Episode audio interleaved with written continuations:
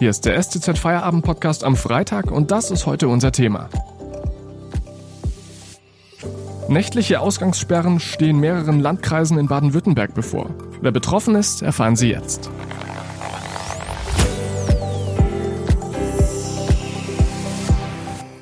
Am Mikrofon Felix Ogrisek. Hallo. Die Landesregierung in Baden-Württemberg hat harte Maßnahmen für die Corona-Hotspots beschlossen.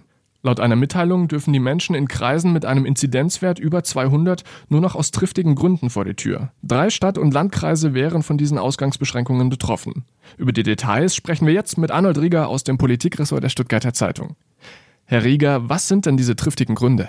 Triftige Gründe sind zum Beispiel, wenn man zur Arbeit geht oder wenn man einen Arzttermin hat. Man wird aber auch einkaufen gehen dürfen, man wird auch sich die Beine vertreten dürfen, man wird mit dem Hund Gassi gehen äh, dürfen.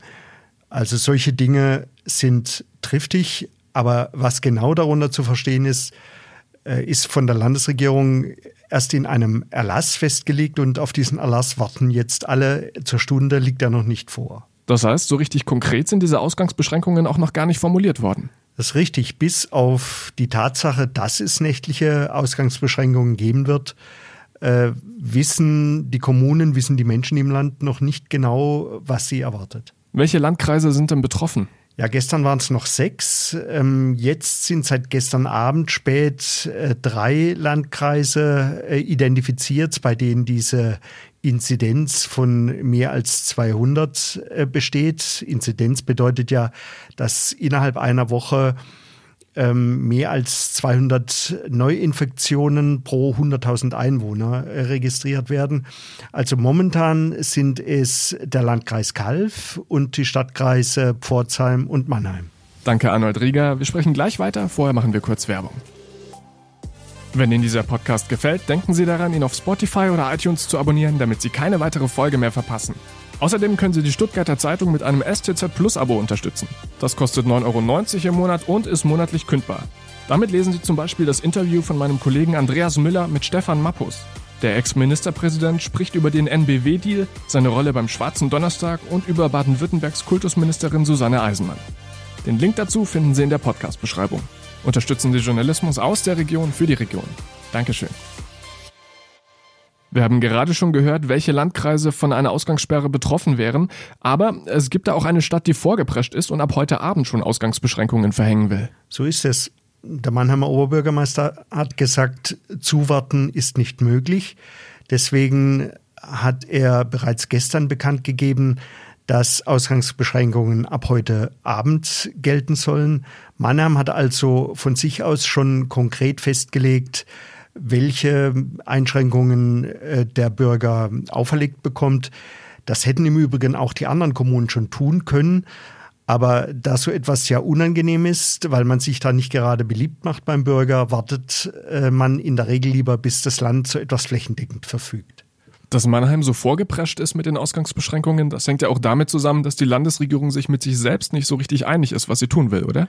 Das ist richtig. Ähm, ich sagte, solche Maßnahmen sind ungewöhnlich. Solche Maßnahmen sind deshalb auch unbeliebt in der Bevölkerung.